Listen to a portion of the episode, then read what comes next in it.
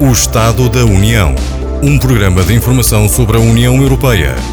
Espaço informativo da responsabilidade do Centro Informação Europe Direct Minho. Correio do Minho e Antena Minho. O Estado da União.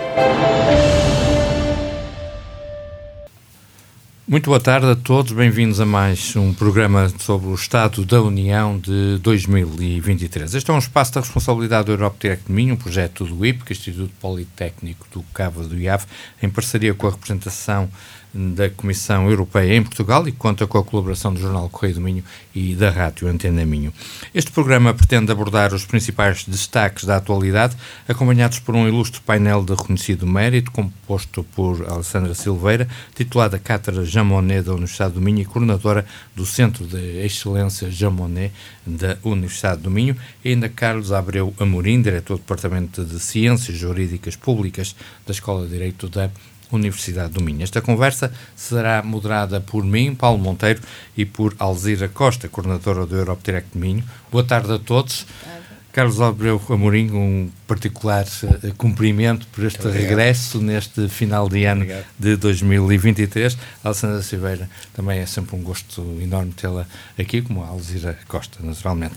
Internamente, o ano de 2023 foi marcado pelo 30 aniversário do Mercado Único da União Europeia, uma das maiores concretizações do projeto até ao momento. Pelo início das negociações para a adesão da Moldávia e da Ucrânia à União Europeia, uma notícia com poucos dias e recebida com muito euforia eh, na, na Europa, e ainda pelo aumento das metas para as energias renováveis de 32% para 45% até 2030, ainda sobre o acordo para a primeira lei europeia para regular a inteligência artificial pelo Acordo de Livre Comércio entre a União Europeia e a Nova Zelândia, entre outros aspectos. Faltando poucos dias para terminar o ano, este é o momento ideal para refletirmos sobre os acontecimentos que marcaram o presente ano e lançar as perspectivas do que poderá acontecer no próximo ano, em 2024. Acompanhem, por isso, mais um programa do Estado da União.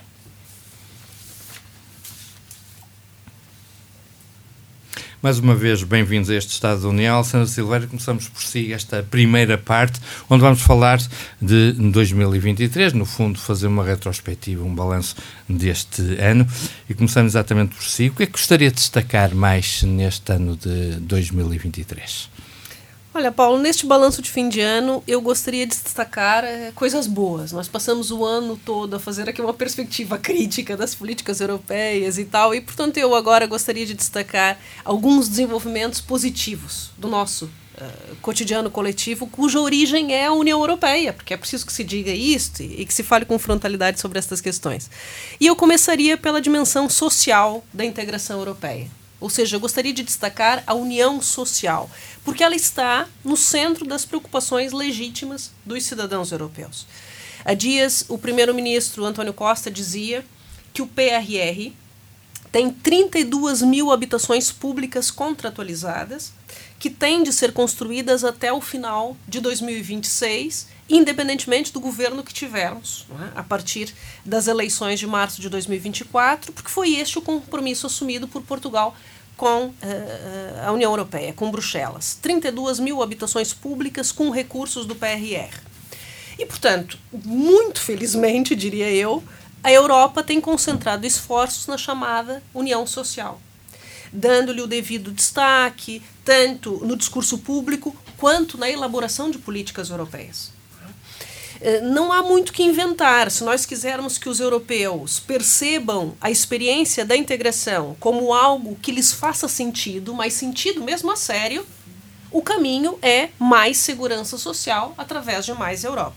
Não há melhor forma de aproximar a União Europeia dos seus cidadãos do que através da união social, através do reforço da política social europeia.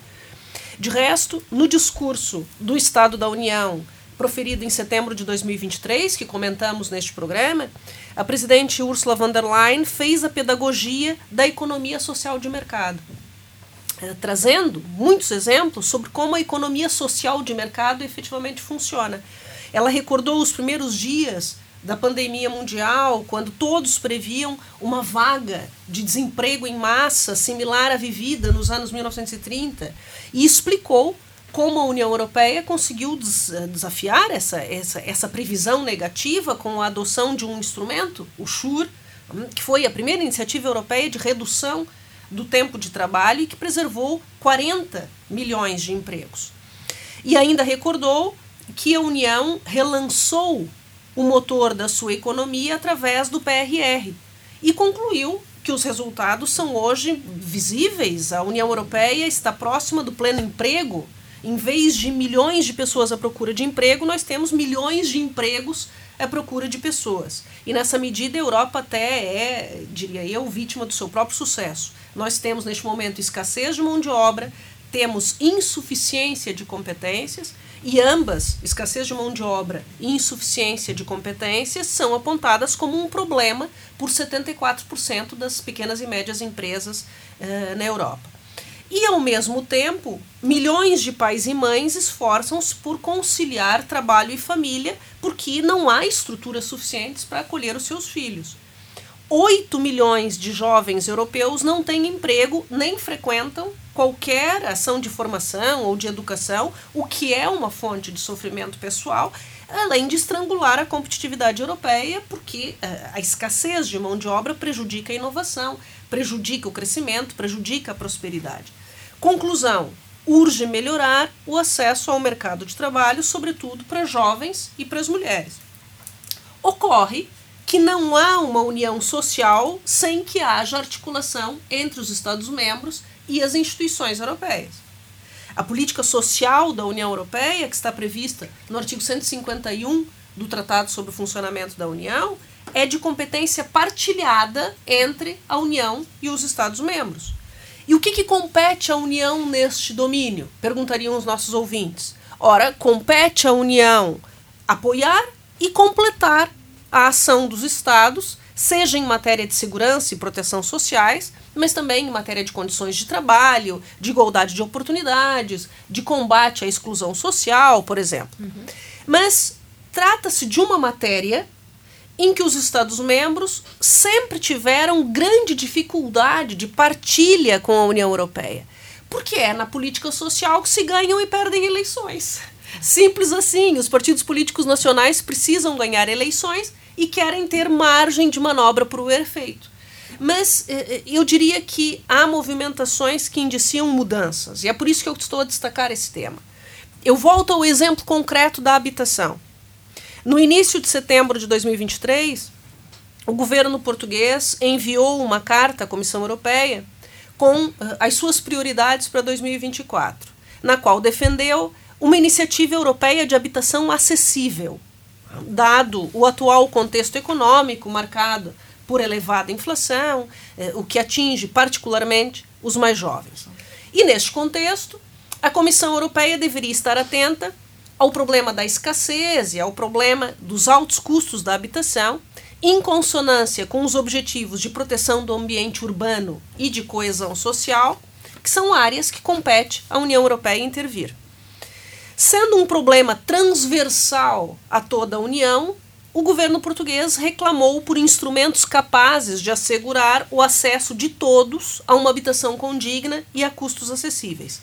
Na sequência, nós tivemos uma primeira reação de pouca abertura, digamos assim, da comissária europeia Elisa Ferreira, comissária europeia para coesão e reformas, que numa entrevista publicada no jornal uh, Expresso, online, a 15 de setembro, dizia que a União Europeia não pode financiar a habitação imediatamente, porque isso seria um poço sem fundo. A União Europeia tem de ser útil onde o seu orçamento lhe permite. Segundo a comissária, o objetivo da política de coesão é ir a montante dos problemas e não correr atrás dos problemas. E quando os Estados-membros e as regiões usam fundos europeus, devem saber como se querem posicionar no futuro para que não venham a precisar sempre, cada vez mais, de fundos de coesão, é? cujo objetivo não é financiar os problemas imediatos sem visão de longo prazo.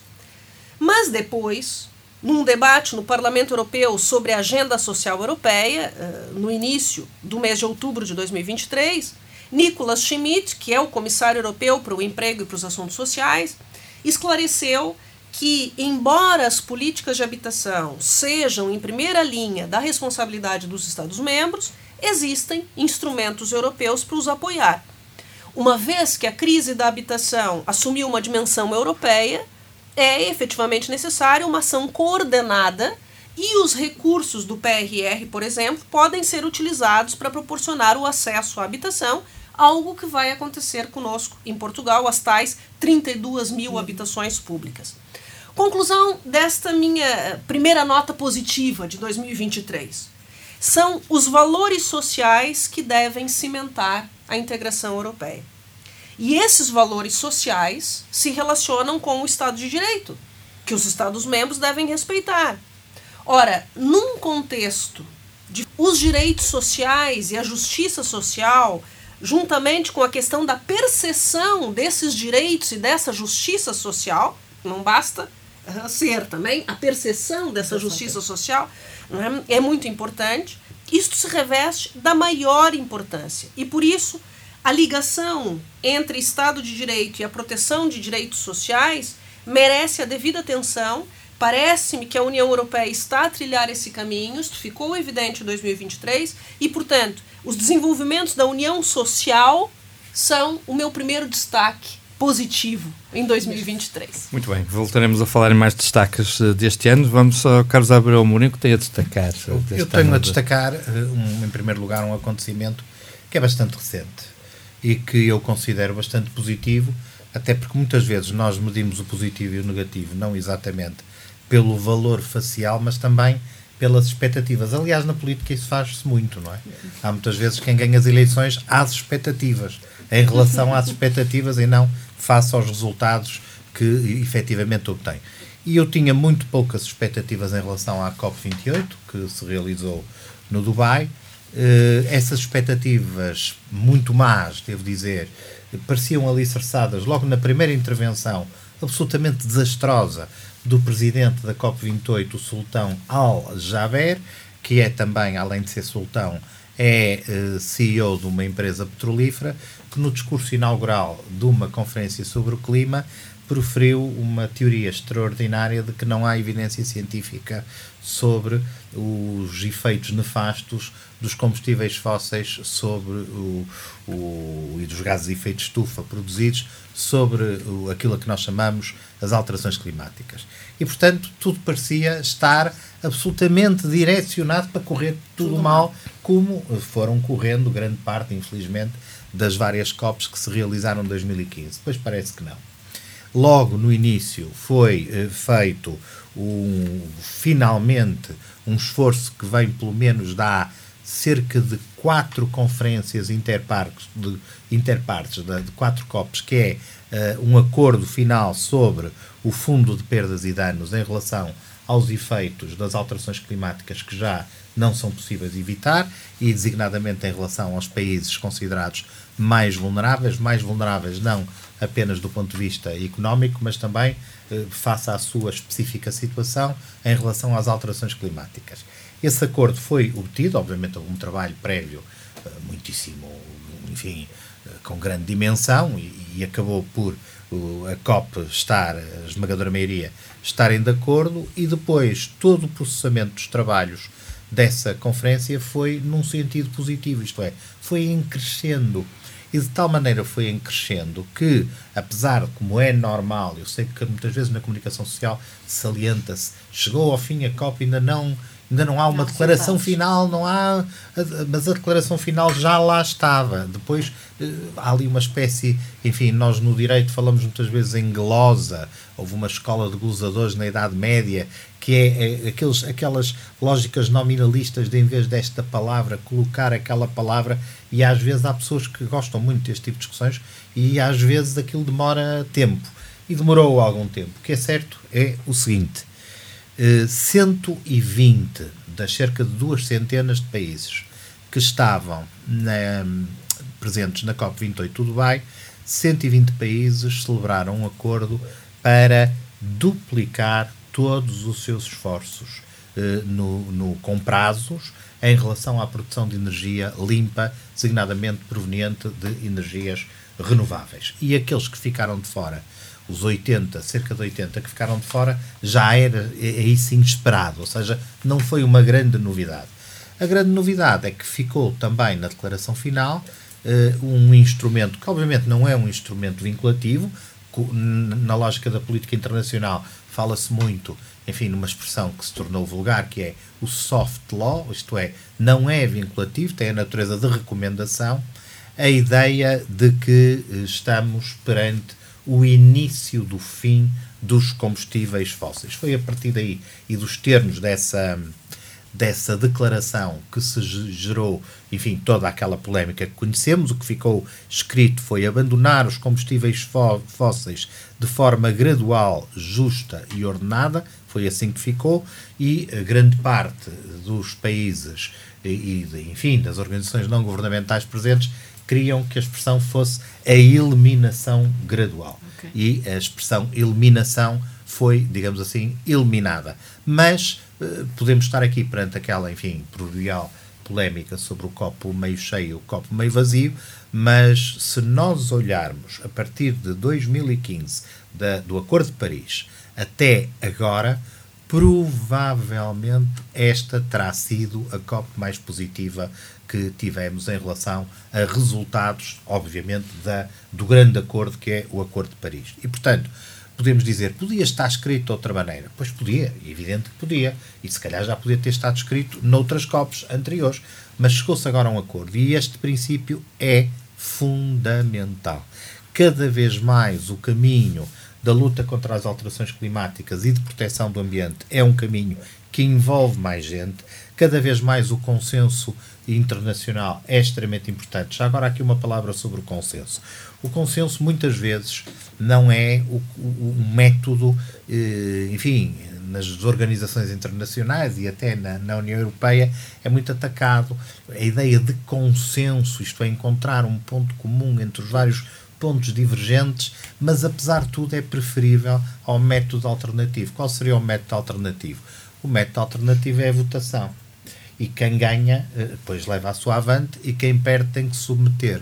Mas como estamos a tratar aqui, especificamente, em instrumentos não vinculativos, provavelmente quem uh, acabasse por perder a votação não iria cumprir e há, digamos assim, um impulso muito maior para o cumprimento, para se adaptar às novas eh, políticas climáticas e às novas lógicas de produção e, no que diz respeito aos, aos combustíveis, percorrer o caminho que tem à sua frente, agora com uma lógica de consenso e de que caminhamos não digo todos, mas muito, muitas nações mais ou menos juntos do que, eventualmente, se fosse uma votação em que uns acabavam por perder e provavelmente uhum. acabavam por desligar-se e não se sentir comprometidos de maneira nenhuma. Portanto, eu considero que isto faz com que uh, aquela, aquelas previsões e que pareciam até confirmadas, eu quando ouvi aquela primeira uh, interpelação, aquele primeiro discurso inaugural do, do Sultão Al-Jaber, eu pensei, isto, isto é, parece um,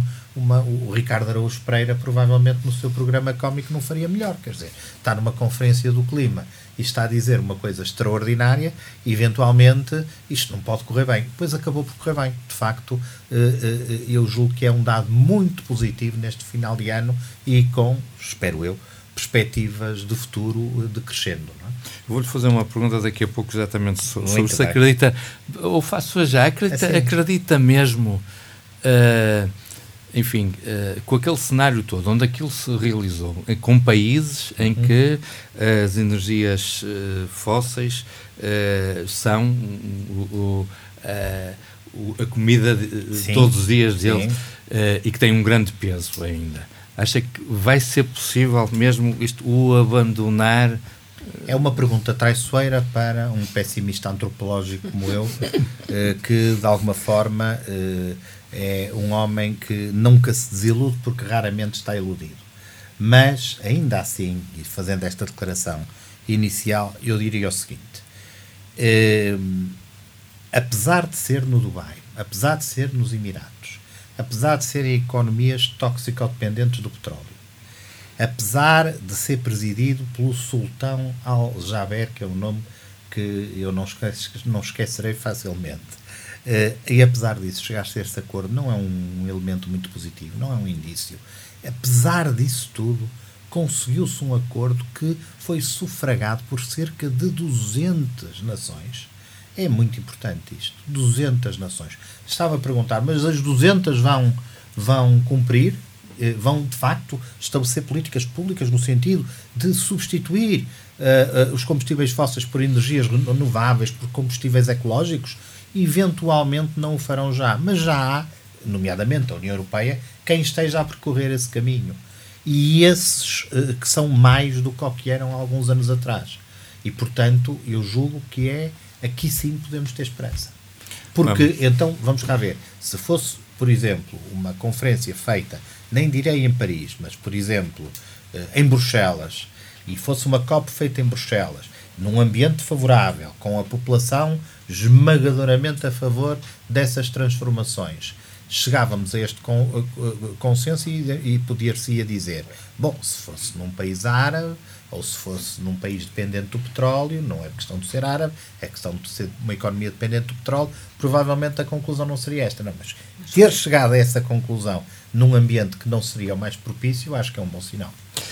E, e também a COP29 vai ser num país que não, não é muito a favor do, tem muito a ganhar com o petróleo também, não é? Exatamente. Mas eh, eu penso que eh, a minha perspectiva, e eu estou a tentar ser otimista, e não nego que isto também me provoca algumas agruras estomacais, porque sinto sempre que estou a contrariar a minha verdadeira natureza, que é tendencialmente pessimista, eh, mas tentando ser otimista, eu direi que o caminho que fizemos até aqui já é demasiado desenvolvido e longo para permitir que se volte para trás. É sempre possível voltar para trás, não é? É sempre possível existir uma. Não, não chegamos ao ponto de não retorno, ainda não chegamos ao ponto de não retorno, mas não estamos assim tão longe como isso.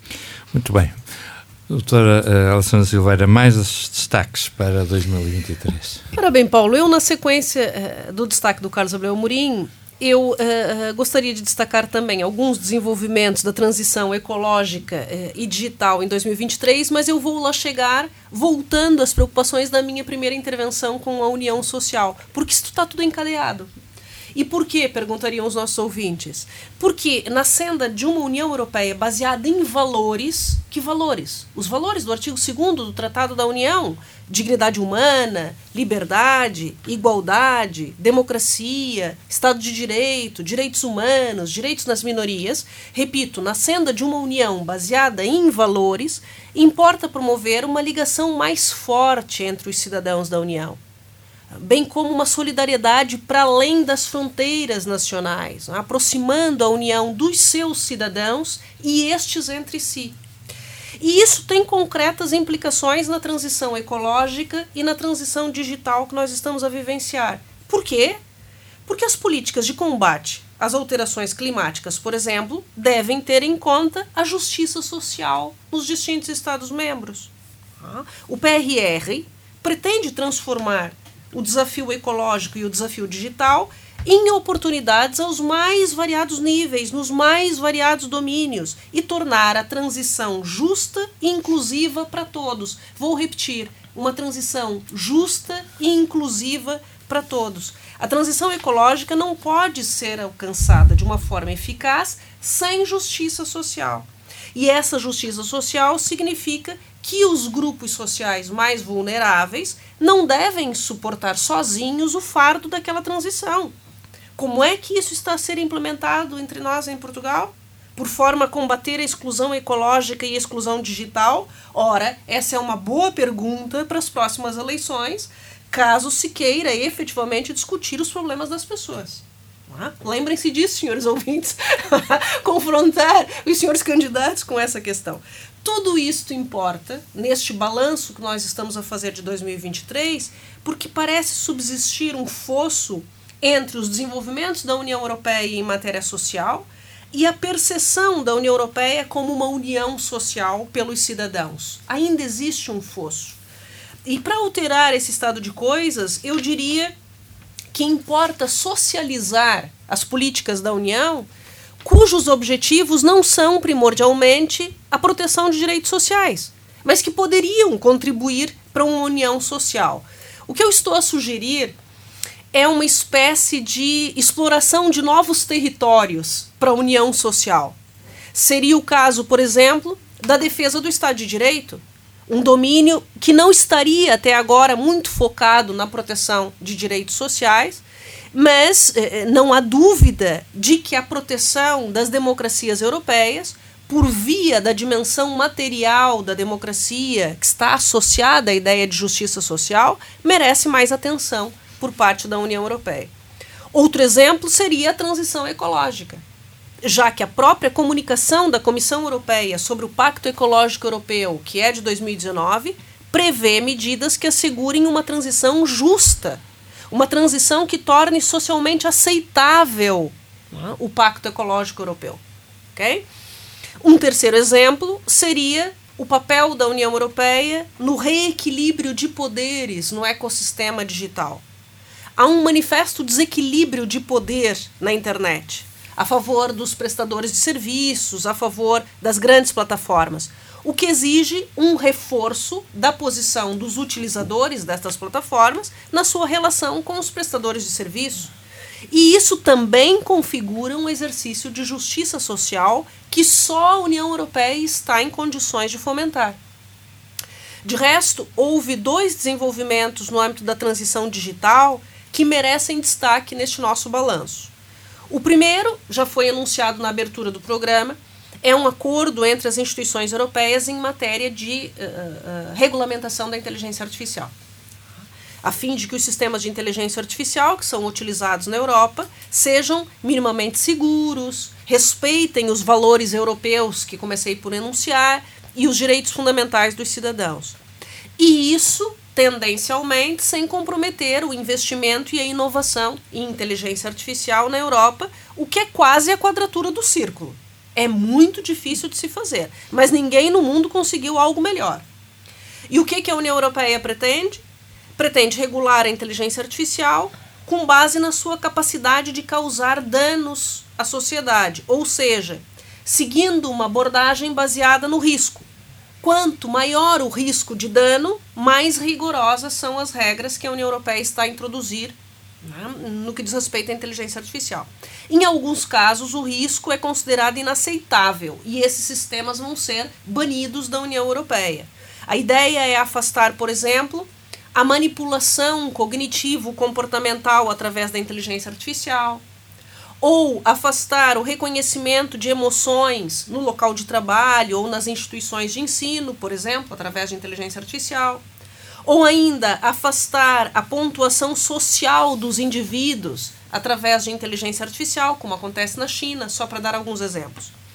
Sendo a primeira proposta legislativa deste tipo no mundo, eu diria que a União Europeia é capaz de estabelecer um padrão global para a regulamentação da inteligência artificial. Ou seja, a União Europeia poderá influenciar outras latitudes com esta regulamentação da inteligência artificial. Mas, como só será aplicável dois anos após a entrada em vigor, as normas em causa ainda demoram para entrar em vigor, eh, eu temo que até lá as normas acordadas já estejam ultrapassadas pelo próprio desenvolvimento tecnológico. E, é, é, para concluir, um segundo desenvolvimento da transição digital a destacar em 2023 foi o despertar da União Europeia, durante a presidência espanhola do Conselho, para a necessidade de regulamentação adequada de neurote neurotecnologias não invasivas. Ou seja, através da chamada neurotecnologia portátil, não a, a, a, neurotecnologia implantada no cérebro, não, né? mas através do uso de capacetes, do uso de óculos, do uso de pulseiras, já é possível começar a descodificar a atividade cerebral. Já é possível começar a descodificar a fala das pessoas, descodificar imagens que os indivíduos têm na mente. E isso aponta para um futuro em que os seres humanos poderão utilizar neurotecnologias para comunicarem telepaticamente uns com os outros. Ah, para quê? Perguntariam os nossos ouvintes. Para transmitir as suas ideias em vários idiomas, por exemplo, olha que bom. Ah, ou para controlar equipamentos externos ao cérebro, ou para comunicar através da internet, conectando o cérebro às redes digitais, ou seja, tudo aquilo que nós fazemos hoje com os nossos telefones, nós poderemos muito provavelmente fazer através de interfaces cérebro-computador.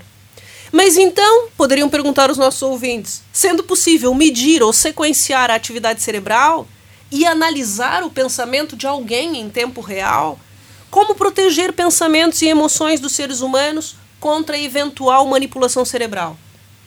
Por isso é que hoje já se fala em neurodireitos, ou seja, novos direitos humanos para proteger o cérebro contra o uso indevido de neurotecnologias ou para resguardar a atividade cerebral e a informação dela proveniente, como consta já hoje da Constituição chilena, que já regulamentou essa matéria. Tá? Uh, e por que, que isso é importante?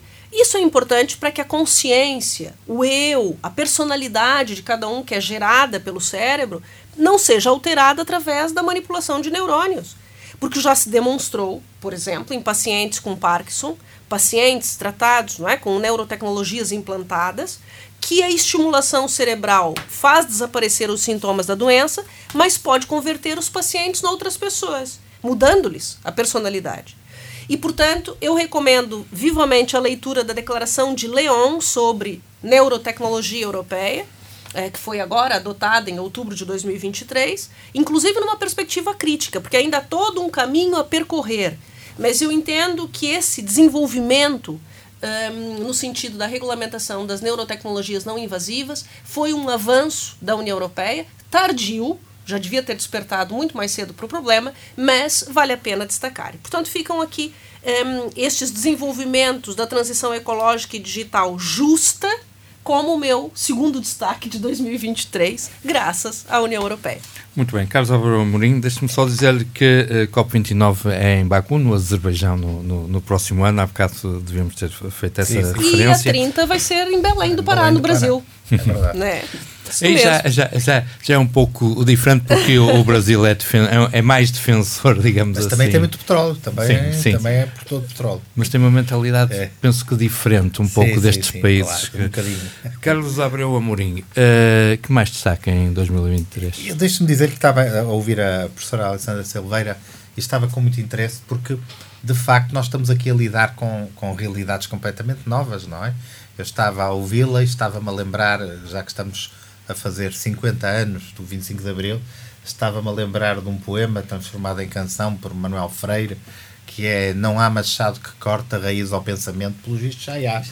Ou seja, eh, eh, estar a adivinhar e a ler os pensamentos de outra pessoa é o sonho de foi o sonho de qualquer tirania, pois. não é? Onde as pessoas uh, uh, eram criticadas por, ou eram punidas pela liberdade de pensar e agora já se consegue fazer essa prova não é? Ou condenar alguém pelo pensamento que esteja comprovado por um capacete ou por uma máquina. É de facto extraordinário. Eu uh, ia uh, falar, uh, parece que só falo coisas muito recentes, mas de facto acho que o ano acabou melhor do que começou. falando muito a sério. Houve problemas que não se resolveram, como é evidente, outros que nasceram. O problema que não se resolveu, o problema maior de todos é a Ucrânia, a invasão da Rússia, da Ucrânia pela Rússia tivemos, temos um problema muito sério em Israel, enfim, há vários problemas que o mundo vai padecendo, mas mesmo assim acabou melhor. Eh, provavelmente não como gostaríamos. Eh, nós tivemos agora, muito recentemente, episódios e uma reação que eu penso que também foi acelerada, a preocupação vem de trás, mas foi acelerada pelo resultado das eleições da Holanda foi quase um wake-up call. E pela possibilidade de no próximo ano, que é o ano de todas as eleições, eu li alguns que perto de metade do mundo democrático vai a eleições em 2024. Pelos vistos, nós também não estávamos a contar, não é? mas não é, mas, mas é contar, metade do mundo vai a eleições, não é? Desde logo as eleições do Parlamento Europeu e as eleições norte-americanas, mas há outras eleições pelo mundo fora. Eh, eh, as eleições da Holanda foram um wake-up call porque percebeu-se que nós estamos a não lidar com um enorme problema. Eu, neste momento, até considero eh, que talvez seja o maior problema da União Europeia. O maior problema. E que é, e aqui já não concordo com a Alessandra Silveira, onde se começam agora a ganhar e a perder eleições, como a Holanda demonstrou, que é a questão da imigração. Ah, sim, e sim, a Europa sim. começou a abordar o problema. Curiosamente, a França também, de modo unilateral e muitíssimo mais duro que a Europa. Foi ontem a votos na Assembleia Nacional Francesa e a proposta do Sr. Macron, que foi obtida em acordo com a direita, não com a extrema-direita, mas, embora a extrema-direita, obviamente, eh, eh, tenha saído de lá a dizer que teve uma grande vitória, mas nem sequer participou nas negociações, mas votou a favor e, e o resultado foi 349 votos da, a favor da reforma e 186 contra. É, a, a, nova lei de, de migração francesa, como disse, é extremamente dura, com medidas que seriam impensáveis há dois, três anos atrás. Hum? E a Europa também resolveu, e com a presidência espanhola, pode ser acusada de muitas coisas, mas não propriamente de ser de direita, uh, o governo espanhol. A presidência espanhola já conseguiu um acordo entre o Parlamento Europeu e o Conselho e a Comissão, uh, que fala-se na nova lei das migrações, pelos vistos, serão cinco regulamentos, sim, cinco sim. novos regulamentos, uh, com um controle reforçado às chegadas, centros perto das fronteiras, um mecanismo de solidariedade obrigatório para os países de origem aqueles que fornecem, se me permitem a expressão, eh, mais imigrantes e que têm que, nós falamos muito das redes de tráfico ilegal, elas existem e têm, obviamente, um papel muito preponderante, tem que ser combatido. Mas o principal problema tem a ver com as condições de vida eh, dos países de onde essa, a maior parte dessas pessoas foge. E, portanto, são condições económicas, sociais, políticas e elas têm que ser combatidas e a União Europeia também tem agora mecanismos para isso. O rastreio de irregulares, começamos aqui a lidar com, com questões muito, muito sérias a nível da legislação europeia, inclusive com a possibilidade de recolha de dados biométricos, biomédi, desculpem, biométricos e novos procedimentos nos pedidos de asilo. De asilo. E eh, eu penso que eh, aqui houve de facto a necessidade de acabar, já que falamos há pouco de combustíveis, para o grande combustível da extrema-direita europeia, que nós até em Portugal julgávamos até há pouco tempo que estávamos, uh, enfim, uh, salvaguardados e imunes, e portanto era lá uma coisa deles e que connosco isso não se passava, mas também começa a passar-se connosco, não, não direi exatamente pelas mesmas razões, mas também algumas poderão ser comuns, uh, e, e que tem a ver com um descontrole total. Eu imagino que se fosse um cidadão grego e eh, tivessem chegado até ao final de novembro quase 50 mil pessoas às costas da, às costas eh, da Grécia eh, sem qualquer possibilidade de sobrevivência, sem ajuda, provavelmente não teria uma pose muito pacata e muito, digamos assim, negligé em relação a essa, a essa questão. Ou se fosse um cidadão italiano, que também é, juntamente com a Grécia, são os dois países mais atingidos por essa situação, e, e, se calhar o dinheiro não chega, tem que haver outras questões que o dinheiro, ou, ou seja, os fundos europeus não resolvem todos os problemas. E isso depois tem consequências. O não enfrentar os problemas tem consequências. Os problemas agravam-se, tornam-se até uh, diferentes, ganham, é como os vírus, não é? Ganham mutações e depois o resultado já sabemos qual é. O populismo, é, é, é, um combustível tremendo, é uma energia tremenda. A ideia de que a nossa forma de viver vai ser abalroada, de que tudo o que estamos a construir e que a Alessandra Silveira falou agora aqui de forma admirável, a lógica da dignidade da pessoa humana, do Estado de Direito, perdemos isso tudo por outro lado e, e, e não pode ser. Isto tem que ser uma lógica integrada e, sobretudo, a Europa também tem que agir para depois cada um dos países europeus, da União Europeia, não haja por si, eh, com muitas vezes uma, uma questão não apenas extrema, mas que não tem coerência e harmonização com o que se passa no resto. É o que se estava agora a, a fazer na, na, Polónia, já não é o caso, uh, a Polónia mudou de governo. Eu ia lhe falar exatamente então, isso, é, uma boa, é, é, é, é um sinal positivo, porque no fundo a Polónia foi o país da União Europeia que mais imigrantes recebeu, da Ucrânia Sim. que foi uma e, e, e, e, e foi exatamente o contrário. Donald Tusk é o novo o primeiro-ministro, Sim, não é? E mas- portanto a, a- a- aquela a, a imigração que falava no problema dos Países Baixos, isso não está a acontecer na Polónia, é exatamente não está, o contrário. mas é assim. Mas a imigração é, é distinta. É, completamente é completamente distinta. É, é uma imigração É- desejada, entre aspas. É uma imigração desejada, uma, uma, uma imigração que não há um choque cultural Sim. evidente, eh, eh, enquanto que isso não acontece. Vamos cá ver, eu não quero usar argumentos que normalmente são típicos da extrema-direita, mas eu, como cidadão europeu, fiquei chocado quando o metro de Paris, hum, que não se faça a mínima ideia se é uma companhia pública ou privada, aconselhou no verão passado as mulheres francesas, as mulheres parisenses, a não entrarem no metro com roupas de verão e porem um véuzinho por cima dos ombros para se taparem, para não ofenderem as pessoas que viajam no metro, nomeadamente os homens de outro tipo de culturas e que podem achar aquilo, digamos assim, relativamente eh, anormal. Ostensivo. Ostensivo. Ou seja, isto eu fiquei chocadíssimo com isso. Fiquei chocadíssimo, devo dizer. Pronto.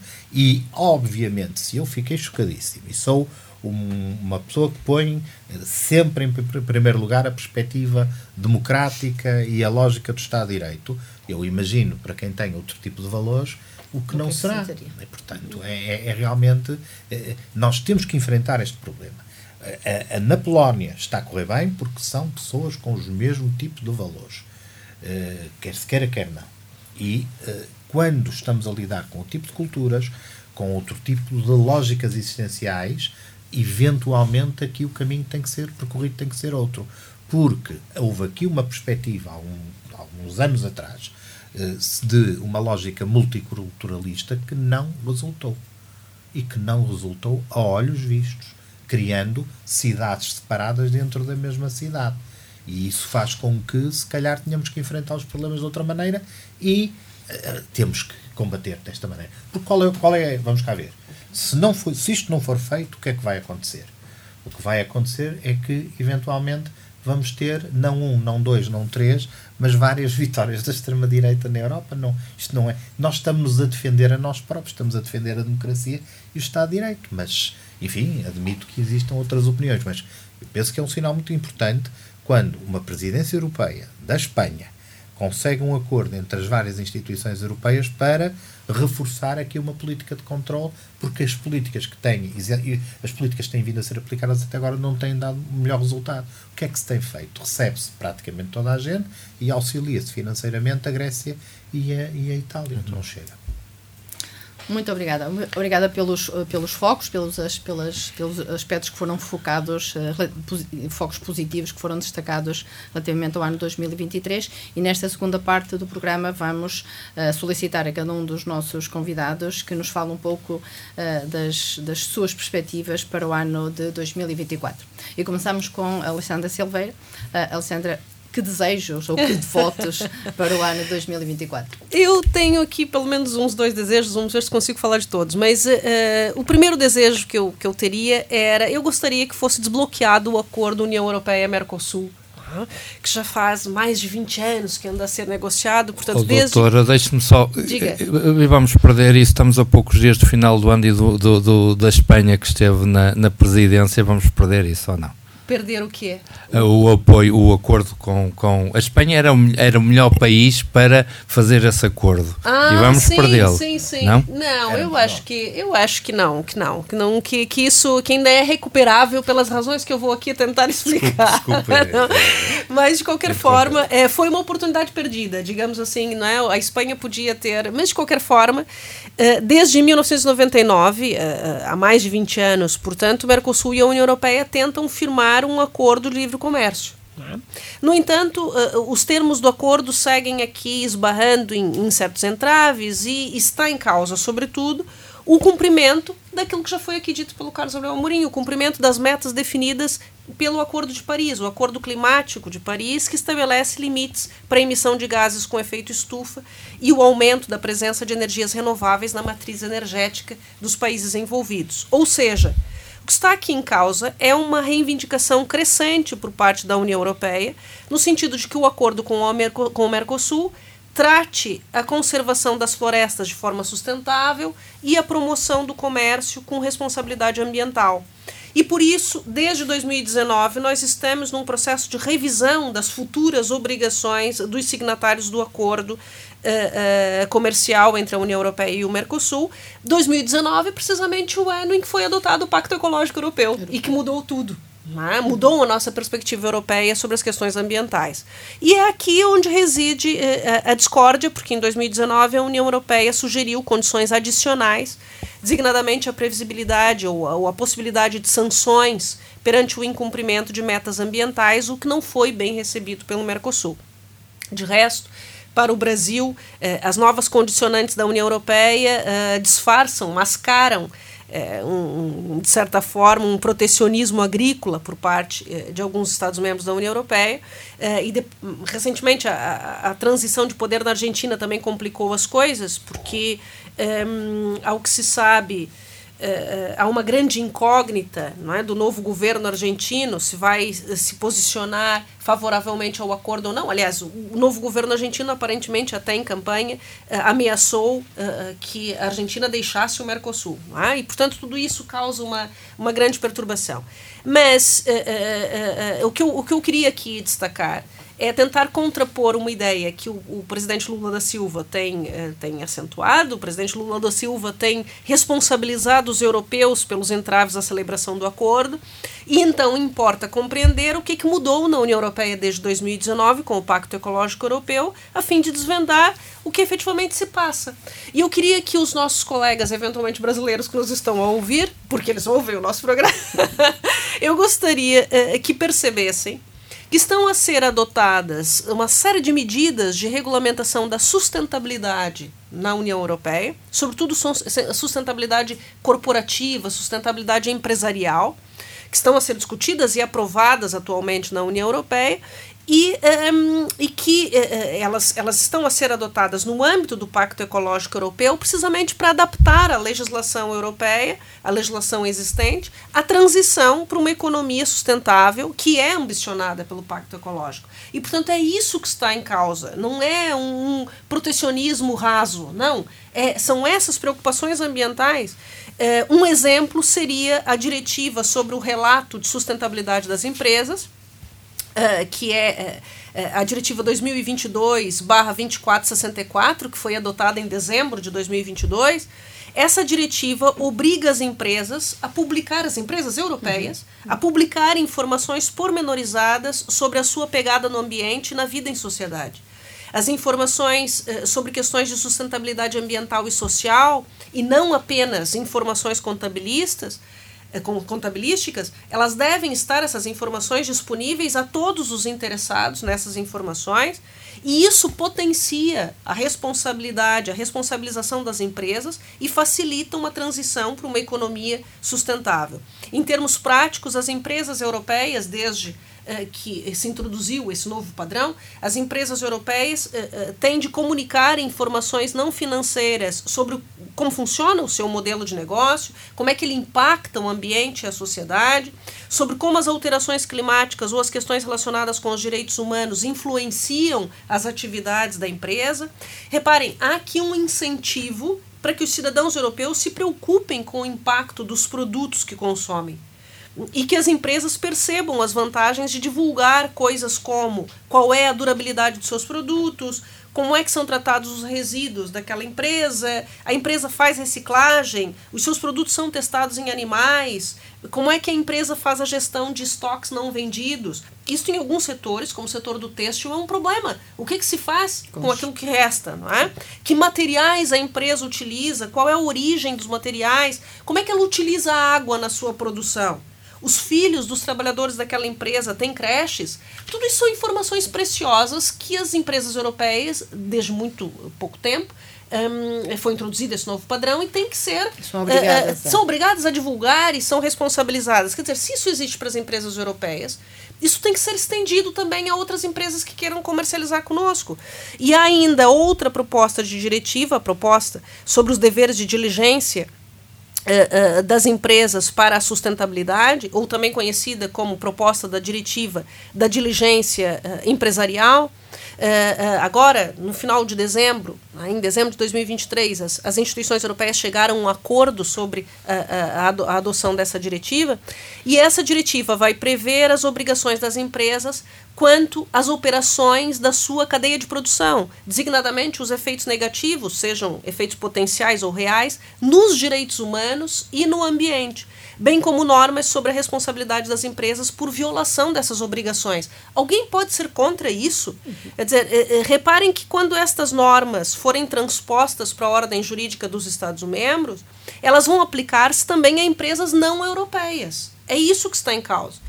Né? Três anos após a entrada em vigor dessas disposições, isso também vai se aplicar a empresas não europeias que negociem conosco. A obrigação de apresentar informações sobre sustentabilidade empresarial vai aplicar-se a todas as empresas não europeias que tenham um volume de negócios líquido superior a 150 milhões de euros na União Europeia. E isto é uma forma da União Europeia difundir o seu padrão de sustentabilidade empresarial em países terceiros. Ou seja, os efeitos destas normas que estão a ser adotadas na União Europeia vão acabar por ser exercidos essas normas vão ser exercidas extraterritorialmente, mesmo para fora da União Europeia. E por quê? Porque a União Europeia assumiu a responsabilidade e a liderança global em termos de sustentabilidade, alterando deliberadamente as regras do jogo mundial no que tange ao consumo e à economia. É assim desde 2019 com o Pacto Ecológico Europeu. A União Europeia tem exercido as suas competências exclusivas em matéria de política comercial comum, de modo a elevar os padrões de sustentabilidade de quem pretenda comercializar com a Europa. E assim, a União Europeia evita distorções de concorrência, porque as empresas europeias são obrigadas a cumprir com estes padrões mais elevados de sustentabilidade empresarial. Ou seja, quem quiser vender produtos na União Europeia tem de se adaptar aos nossos padrões, porque caso contrário, são as nossas empresas europeias que ficam prejudicadas. Como aconteceu com o Acordo de Comércio Mundial, há uns anos atrás. Exatamente, quer dizer, a, a União China, Europeia, né? quer dizer, eleva os padrões, mas tem que ser, os padrões têm que ser uhum. elevados para todos. todos. E eu quero chamar a atenção para o fato de que toda a gente beneficia com isso. isso mesmo. Quem é que não pode beneficiar com isso? Um, e a, além disso, uh, eu gostaria ainda de destacar o regulamento para banir produtos de mão de obra forçada na União Europeia, que é um regulamento um, que, que, que vai estabelecer normas de diligência devida para os direitos humanos, de modo a eliminar a venda de produtos fabricados com mão de obra forçada na União Europeia, uh, uh, e, que, e que será aplicável a todos os produtos vendidos na União Europeia. E também gostaria de destacar o regulamento 2023-1115, 2023-1115, que foi um regulamento adotado em maio de 2023, portanto, esse ano, que é, é, um regulamento para é, produtos livres de desflorestação. Este regulamento estabelece normas de diligência devida para todos os operadores que colocam ou disponibilizam no mercado da União ou dele exportem produtos como carne bovina, madeira, café, cacau, soja e produtos derivados como couro, chocolate, mobiliário. Portanto, essas são as normas que já estão a ser adotadas e implementadas na União Europeia. E, portanto, eu auguro que eh, com esses novos padrões em vigor, se consiga desbloquear o acordo do Mercosul, quer dizer, convencendo os nossos parceiros comerciais de que isto é bom para toda a gente, porque todas as latitudes ganham com esses padrões mais elevados, sobretudo porque o ambiente não conhece fronteiras nem soberanias. E é preciso aqui articular esforços no sentido de salvar o planeta, porque, como eu tenho dito neste programa, nós não, não há outro, não é? Portanto, o planeta vai sobreviver sem nós. É, em, em, larga medida, é a nossa própria sobrevivência que está em causa. E é, é só um segundo desejo, muito, muito breve. É, um segundo desejo para 2024, não é propriamente uma surpresa, é, seria o fim da guerra da Ucrânia, não é? Um, a Rússia está nitidamente eh, a ganhar tempo à espera de novembro de 2024, a ver se Donald Trump retorna não é, nas próximas eleições dos Estados Unidos. E enquanto aguarda, a Rússia conta com a resistência dos republicanos para impedir a continuidade do apoio financeiro aos ucranianos. Por sua vez, a União Europeia vai demonstrando uma unidade imprevista em torno da Ucrânia e vai encontrando, inclusivamente, soluções criativas para driblar a exigência de, de, de, unanimidade. Nós vimos eh, agora em dezembro com isto com Orban, não é? Que, que teve de sair da sala para que os outros Estados-membros pudessem iniciar as negociações de adesão da, da Ucrânia. Mas a verdade é que há obstáculos no terreno, há obstáculos na Ucrânia que afastam o horizonte da adesão. Não é para amanhã nem para depois de amanhã, não é? Um, e portanto os nossos ouvintes poderiam perguntar: mas há algo a fazer para abordar este impasse que hoje se vive na Ucrânia, para atenuar aquele sofrimento atroz? Talvez haja. E era aqui onde eu queria chegar. A União Europeia anunciou que está a trabalhar uh, uma hipótese, qual seja, utilizar os mais de 300 mil milhões de euros de ativos russos congelados no Ocidente para financiar as necessidades de reconstrução da Ucrânia e fazê-lo à luz do direito internacional, a partir de um amplo consenso neste sentido e da gestão destes recursos por uma entidade internacional.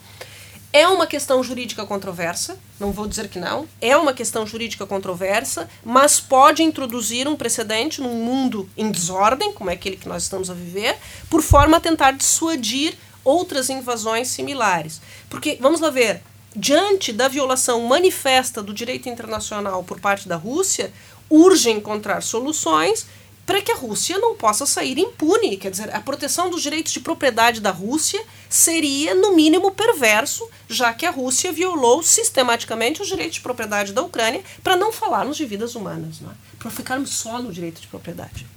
Muito obrigada por esse tantinho, mas eu precisava dizer, essa, manifestar esse desejo que eu acho que é de todos nós, não é? Esperamos que estes desejos sejam concretizáveis. É, vamos, vamos augurar. uh, Carlos Amorim, quais, quais são, são os vossos desejos ou desejo para o ano que Os desejos são, são quase óbvios, não é? Uhum. Eh, eh, eu não sei se já tinha informado os meus colegas de painel e o auditório de que sou, no fundo, no fundo eu sou um pessimista. e eu tento, eu tento sempre combater isto e sempre que, enfim, exteriorizo aquilo que penso, tento contrabalançar a uma espécie de luta interior, mas que agora foi completamente vencida pelo otimismo, uh, ou foi, foi vencida no, no sentido que eu não queria, pelo otimismo esfuziante da, da professora Alessandra Silveira, porque eu acho, vamos cá ver, o Putin não é estúpido. Ele, de facto, quando invadiu a Ucrânia e não obteve os resultados esperados, parecia que aquilo que foi pouco pensado e foi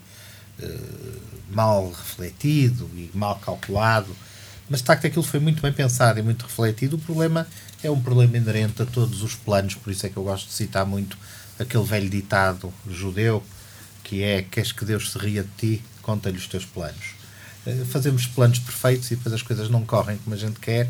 Foi o que aconteceu ao, seu, ao, ao Sr. Putin, porque ele olhou para o panorama internacional, olhou para a dependência energética, olhou para aquilo que ele pensava ser o presidente dos Estados Unidos, o Sr. Biden, olhou para aquele que era o presidente da Ucrânia, um ex-comediante eh, com um passado, enfim, eh, não, que é uma andota, é? uh, olhou para aquilo tudo e ele pensou, bom, é agora, não é?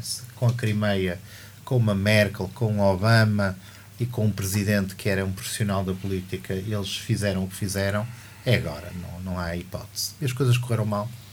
Correram mal, na minha opinião, porque, enfim, é apenas a minha opinião, mas não, não estou sozinho, porque uh, quando ofereceram uh, o helicóptero, o Sr. Biden ofereceu o helicóptero e uma saída de emergência de Kiev ao governo ucraniano e ao Sr. Zelensky, ele recuou, recusou e depois disse-o, vou ficar aqui nem que seja para morrer. E eu acho que isso foi, eh, enfim, virou as coisas, eh, recusou, acabou porque houve esta união tremenda naqueles primeiros momentos, eh, porque o Sr. Biden mostrou que afinal não era aquilo que o Sr. Putin pensava que era e a que tinha acontecido antes no Afeganistão tinha sido de facto uma coisa que correu muito mal mas não era o timbre que ia marcar a sua presidência, que ia definir a sua presidência.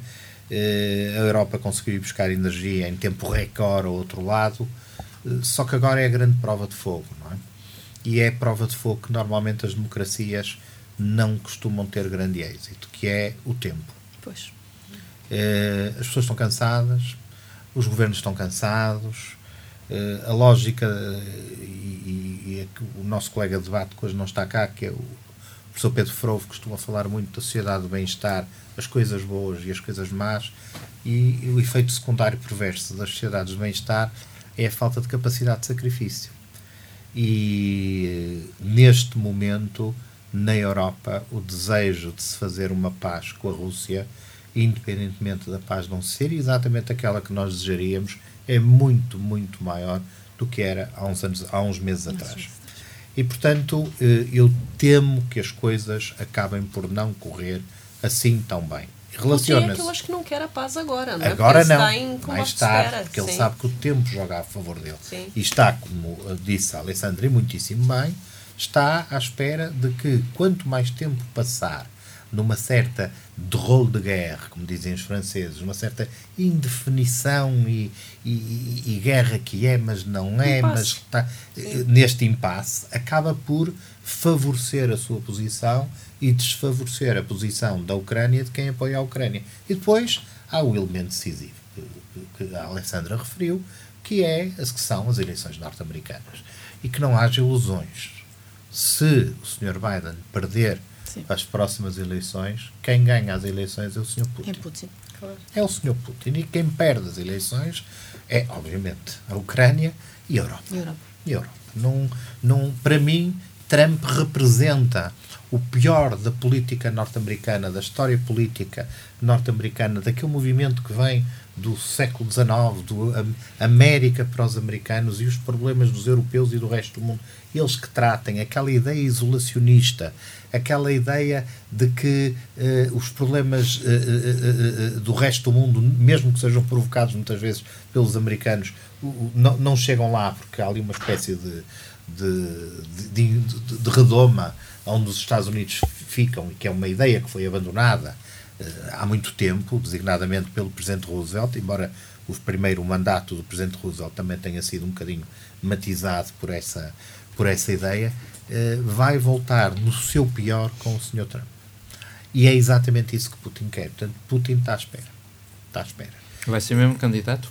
O, o, desculpa, o, Desculpem, o, o Trump, eu já os confundo. Eu peço, desculpa, eu peço desculpa por este lapso de língua, que é, é aquilo que se chama na psiquiatria um ato falhado. É? o, eh, o, o, vai ser candidato? Eu penso que sim. Há umas tentativas de Estas tentar. últimas tentativas, tentativas, não vão a lado nenhum. É isso. Eu também devo, eu devo dizer que, embora não goste nada do Sr. Trump, também não gosto nada dessas tentativas de, de parar aquilo com uma decisão judicial, porque isso pode dar origem ainda a coisas piores. Ou seja, uh, na, a, a, política e a religião ensinaram-nos que o pior que há são os mártires. Mesmo quando eles não têm vocação para martírio e não têm dignidade nenhuma para serem mártires. Mas se uh, o Trump é impedido por um tribunal de se candidatar, eu penso que há muita gente que nunca votaria em Trump ou num sucedâneo de Trump, numa imitação de Trump, que eventualmente acabaria por fazê-lo como reação a isso mesmo. Aliás, isso aconteceu quando Trump foi, foi impedido de participar no então Twitter, curiosamente, até a senhora Merkel, que se sabe que não o podia ver à frente, até a senhora Merkel o defendeu. Até a senhora Merkel, porque, porque de facto parecia, então toda a gente pode dizer os disparates que quer e ele não pode. Quer dizer, é aqui uma coisa. Mas de qualquer forma tem a ver com incitamento à insurreição. Sei é? que sim, que mas. é proibido pela mas, Constituição quem, Qualquer pessoa que liga uma televisão norte-americana, nem vou escolher o canal, vê apelos à insurreição sempre que não há comerciais. Ou seja, toda a gente apela à insurreição ali. É, é uma forma de estar. A sociedade norte-americana é muito violenta no seu discurso, na sua, na sua forma de estar, muito crispada. Uh, agora nós já começamos a ver isto, mas eu lembro-me de há cerca de 20 anos ter estado nos Estados Unidos e ver debates onde eu cheguei a pensar, debates televisivos, onde eu cheguei a pensar que as pessoas se iam fisicamente as vias de fato as iam chegar a vias de facto. Depois percebi que não, não, chegavam mas aquilo na altura não se usava na Europa Sim. era completamente as pessoas nesse trabalho por vossa excelência não sei uhum. agora já começa a ser aqui assim não é? Já não é só no futebol também é na política. Aliás o futebol e a política estão cada vez mais parecidos como sabemos sobretudo quando personagens do futebol passam a ser grandes dirigentes políticos. As coisas contaminam-se uh, quanto mais não seja por osmose. Para uh, qual é o meu, o que é que, o facto que eu realço para 24? São as eleições.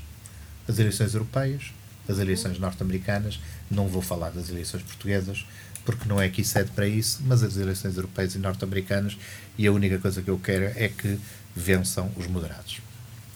Isso, no fundo, é Boa. é o que, Todos. o, nós que não, somos moderados, Sim. queremos que os, os moderados, mas de facto vai ser, andamos sempre a dizer que sempre que há eleições europeias, estas é que vão ser as históricas, estas é que vão ser as decisivas, as mais importantes. Já repararam que é isso que estamos É uma sempre a falar de renovação da 5 em 5 esperança, anos. é? Por isso é que às vezes aqueles que, não, que são pessimistas acabam muitas vezes por ter razão, não é?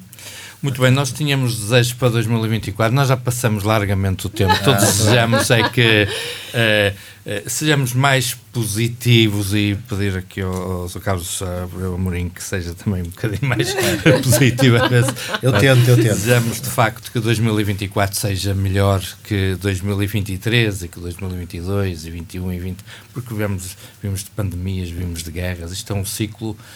Crises eh, em crises, é? que, que se vai eh, acumulando. É e por isso eh, só desejamos a melhor de facto em 2024. Gastamos a agradecer a presença da doutora Alessandra Silveira, titular da Cátedra de Jean Monnet da Universidade do Minho e coordenadora do Centro de Excelência de Jean Monnet da Universidade do Minho, Carlos Abreu Amorim, diretor do Departamento de Ciências Jurídicas Públicas da Escola de Direito da Universidade do Minho e Alzira Costa, a coordenadora da Europe Direct do Minho, que moderou comigo, Paulo Monteiro, este debate. Do Estado da União, programa da responsabilidade do Europe Direct do Minho, um projeto do IPC, Instituto Politécnico Cávado e do Ave, em parceria com a representação da Comissão Europeia em Portugal e conta com a colaboração do Jornal Correio do Minho e da Rádio Antena Minho. A edição de hoje contou com o controle técnico do Manuel Pinto. Gostamos de estar consigo. Já sabe, regressamos sempre numa última quarta-feira, desta vez no próximo ano de 2024, no mês de janeiro. Desejamos a todos um ano novo de 2024 cheio de coisas boas. Muita saúde, boas notícias, é o que é o que interessa. Fiquem bem, muito obrigado e até para o ano. Até. Um próspero ano novo. Feliz ano novo. O Estado da União.